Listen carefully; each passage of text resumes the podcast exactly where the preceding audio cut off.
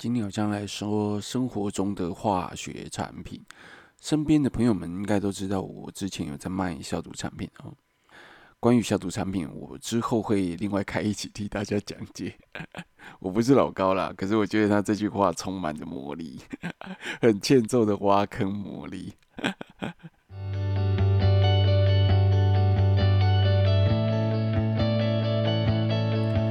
哎，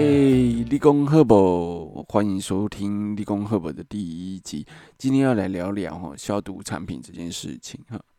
哎，妈妈们都有在购买一些消毒产品嘛，有给自己的小孩子喷喷手啊，喷喷桌面啊。那但是你们知道每一个消毒产品都有它的缺点？你们知道你们喷的产品有什么问题吗？或者是有什么优缺点吗？啊，目前市售的产品哈，大概分成四种啊。第一种是酒精嘛，啊，第二种是次氯酸，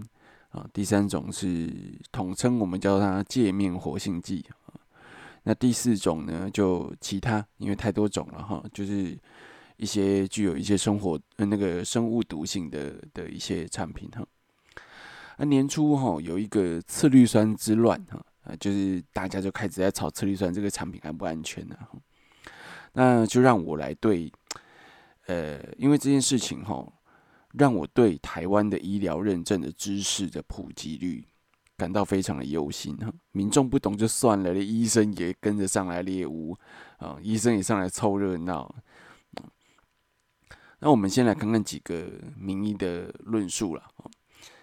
好，哎，在论述之前我们先来定义一下什么叫次氯酸哈。那我今天主轴在讲次氯酸呢，酒精的话，这些应该大家都蛮普及的，哦，就主要就先讲次氯酸。啊，我们先来定调这个次氯酸哦，次氯酸这个产品哦，主要有两种，哦，主要在市面上有两种状态哈，一种呢是弱酸性的，在 pH 四点五到 pH 六点五这之间哈，呈弱酸性。那这个时候的次氯酸是 HOCl 的方式存在哦，这个是次氯酸的形式存在。那如果如果呃高过 pH 六点五之后呢，大部分的次氯酸哈就会解离成次氯酸根哦，也就是次氯酸离子哦。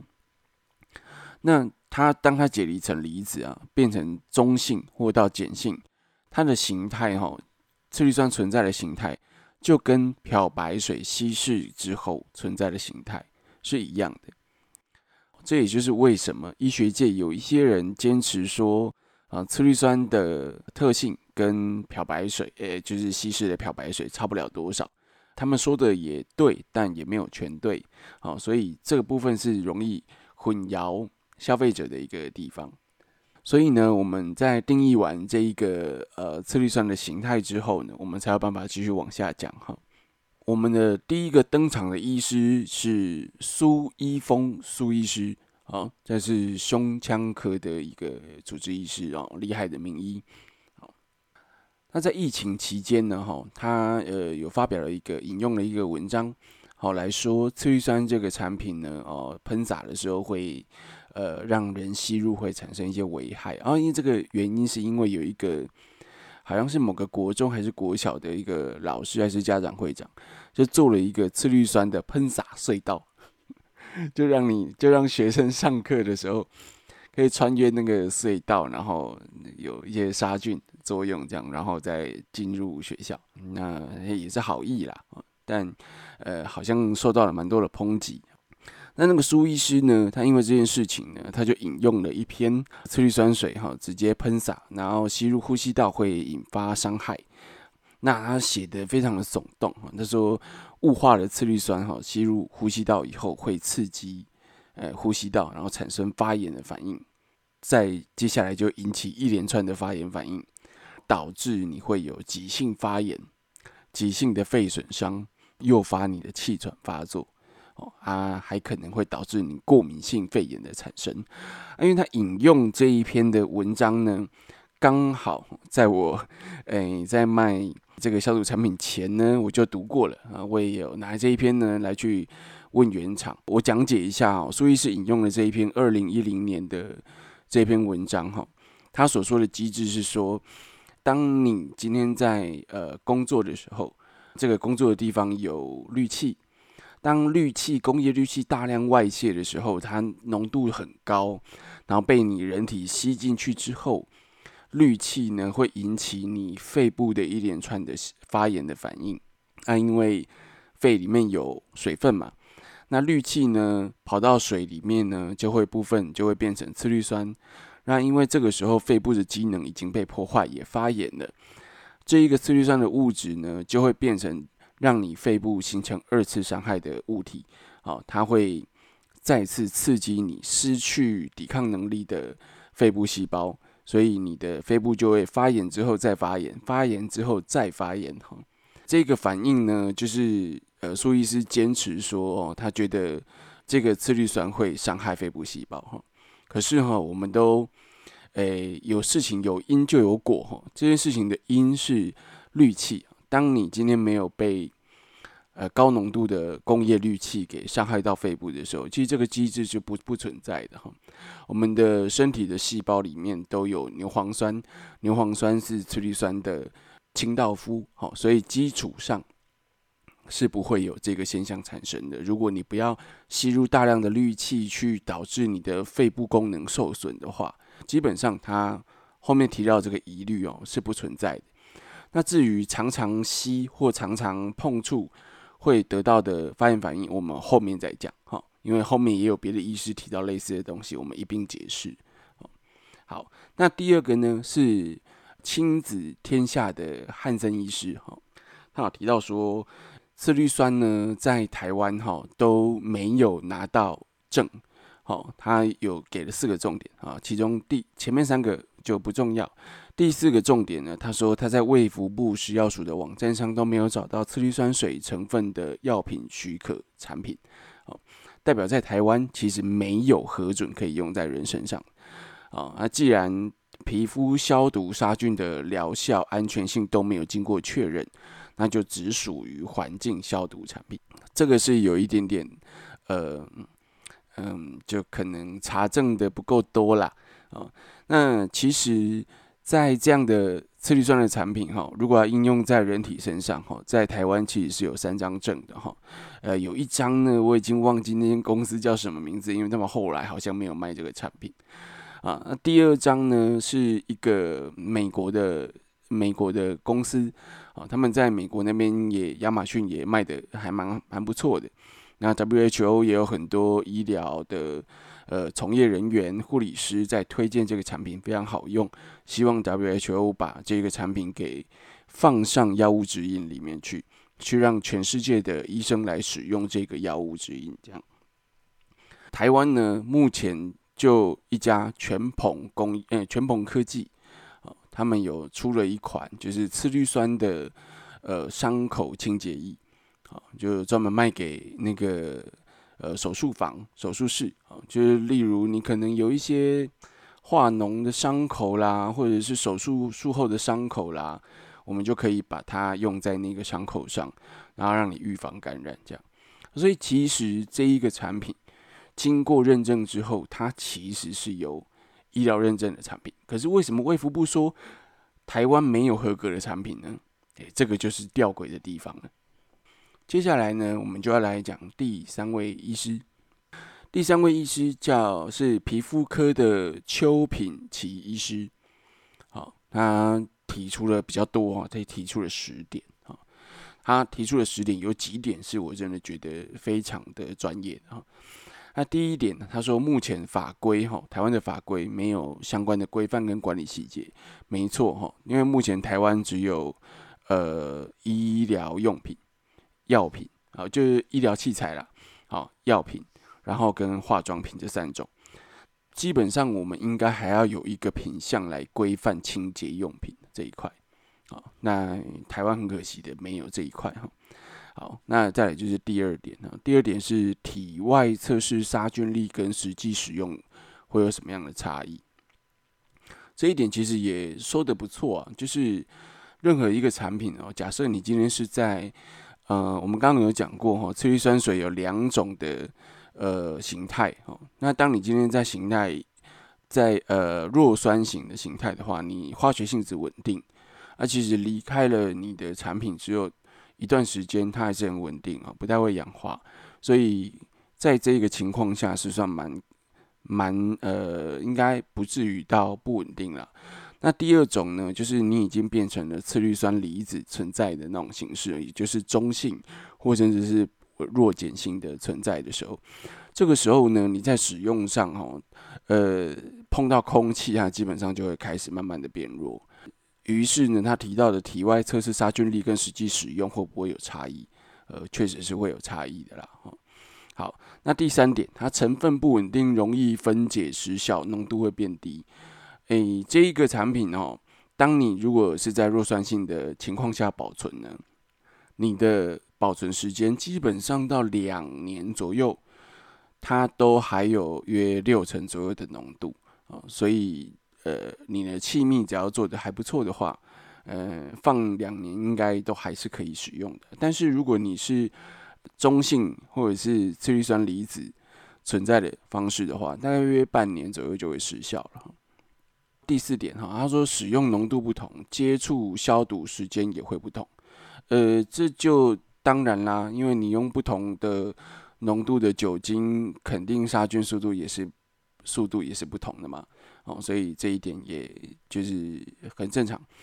那第五点，他说不确定产品实际浓度跟标示是否符合。诶，这一点在酒精上也是一模一样，在任何的消毒产品上都一样的，就是你只能相信那上面的标识啊，那你无法去说你现在你现在看到的跟你拆开之后它的浓度差异多少，你能不能去 argue？嗯，我相信你把一个罐子打开之后啊，后面再去测试它里面的浓度肯定是不同的嘛。好，再来啊。就是第六点啊，就低浓度次氯酸水哈，只建议当做生活抗菌用。哦，低浓度的次氯酸水只建议当，我这个部分就必须要去了解，呃，低浓度的定义是怎么样。但其实实际上是差不多的，一般在使用在伤口上哦，都会用在大约六十到九十 ppm 的之间。一般使用者在使用上，它用量没那么大，可能会用放比较久。我们可能就会建议他使用差不多在两百 ppm 左右。好，那第七点，他说一百到三百 ppm 的次氯酸水比较适合当环境杀菌用。这一点也是存疑啦，因为这个也是他自己的判断哦。这个东西，嗯，也没有其他家厂商针对更高浓度去做生物的测试哈。好，第八点，他讲到一个重点。常常喷、长期喷、乱乱喷，还是可能造成皮肤炎。在这一个以前，所有的专家跟医师都没有办法有人提出一个呃解释跟讲解。他们也把呃使用使用次氯酸所造成皮肤炎的人们呢，当做是哎，你好像是随机会遇到这件事情，或者是你好像用多了就会遇到这件事情。让我来告诉你们。在美国的过敏的杂志网站上面，哦，有位医生在二零一九年的时候提出了一个呃说法，哦，他帮这一件事情找到了一个解答，哦，他说呢，嗯，每一年哈，差不多呃一年有一千小时接触游泳池的人，好，也就是说，假设你是运动选手，你一年可能有一千个小时是在游泳池里面的，那么你就不适合用氯系的消毒的产品，呃，因为你在氯系氯的呃泳池里面待太久了，你的身体渐渐的会失去抵抗氯的能力，好，所以你就容易因为氯而得到过敏，好，啊，过敏就会造成你灼伤或皮肤炎，好，就是让你的皮肤失去了清除次氯酸的能力。呃，导致你的细胞就会受到次氯酸的侵蚀。好，在低于一千小时，好一年呢接触的时间的人里面是比较难找到这样子的人。所以，虽然我卖次氯酸，但是我常常都会跟人家说，你可以先试试看。好，那只要碰触到你的皮肤啊有发炎，那你就不要再使用。那为什么我要？这样做，因为每一个人的情况不一样，你有可能一每一天都会去游泳，啊，那你对于这个氯的承受度可能不那么高。可是我现在没有卖次氯酸的啦，因为卖不出去了嘛，所以我们就要转转职，所以我现在来做 podcast。好，那么第九点呢？他说产品抗菌的效度广度还需要研究跟许可证的规范。任何一个呃消毒产品，它都不见得对每一个消毒的呃菌种有呃都有效。哦，那其实对所有的东西都有效的，就越有毒了。哦，所以这部分他说的也对啊。那第十点呢？那长期使用会不会影响皮肤共生抑菌？有待确认。这一点哈，就是医生读的书可能不够多哈。这个在二零一七年，哈，二零一七年有呃一篇杂志刊登了一个呃论文，标题应该是 “Reduction in Bacterial Load Using Hypochlorous Acid Hygiene Solution on Ocular Skin”。哦，它的意思大概就是说，呃，使用次氯酸溶液在眼皮的周围，来降低它的细菌的负荷，哦，就是降低你眼周的一些细菌呐，那避免你流眼泪呀，或者是眼睛的油过多，那眼睛一眨一眨的，它就把这些细菌给砸进去，你眼睛就发炎了。所以，呃，国外有很多，尤其是亚马逊美国的网站有很多哈这类的洗眼周的产品，好来降低他们的眼睛过敏，因为美国的那个空气比较干呐，哦，所以他们只要一，他们比较多那种是经过粉尘啊或细菌去感染到眼睛的。这一篇文章里面呢，就有讲到哈，当你用次氯酸去杀菌的时候。呃，眼周附近的眼皮的细菌全部都会死光，好，它全部都会降低。那全部降低完之后呢，会不会好菌就不生了呢？其实不会哈。他说，在让菌种哈自然的长出来的时候，好菌跟坏菌都会一样的再出现，所以它并没有破坏诶这个皮肤原本的菌虫的生态。医生部分的呃讲解，我们就就是回应，大概就到这里。好，我们现在就来讲哈，我们主要的论点哈。其实二类医疗器材的认证哈是要经过人体试验的。好，那为什么我要特地讲这个？这个并不是说我要来卖这个次氯酸产品，因为我已经不卖了嘛。我们在最后面哈，主要要来讨论的东西是一个科学头脑的思考啊。因为一个二二类医疗器材的认证是必须要经过人体试验的。好，假设。哦，我们这一边这些厂牌都通过二类医疗器材认证，而且他们都已经拿到二类医疗器材的证。那么，我们凭什么说次氯酸只适合环境消毒，不能拿来喷手呢？他们都已经做过相政府规定的任何的呃的表格，或者是检查，或者是实验了，也花了那么多钱在做。于是呢，我就抱持着疑问，当下我就。四处呃发 email，然后打电话来问各个那个卫生局处的人，啊，得到的资讯就是上面说了不行，就是不行。哦，我没有骗你们哈，他们给我的回应就是依依据卫福部的的指示，哦，这个东西只适合环境消毒，哦，所以其他不管你是哪一家都一样，你有没有字号也一样，哦，你就只能用在环境消毒上。这个东西其实科学哈是需要实证的。那你如果政府列了个标准在那边，然后只想要呃杀掉那个旺旺啊来立威啊，然后说出一些就是违心呐、没有根据的论点，忽略自己设立的标准，那是不是就违反了科学的精神？所以我觉得在这个地方上是蛮可惜的，像国家有很多的呃标准都是蛮飘忽不定的。相同的例子，我们可以去，嗯，可以在那个电子烟呢、大麻二分 CBD，好，甚至机车二段转弯、重机上国道，这些都一样，就是没有任何科学根据，我就先说你不行。但我真的觉得。这个地方哈，台湾的卫福部真的需要改一改啊。好，今天的主题呢就到这边。大家如果有一些想法跟想讨论的，欢迎留言或者是 email 给我。好，感谢大家，下次见，拜拜。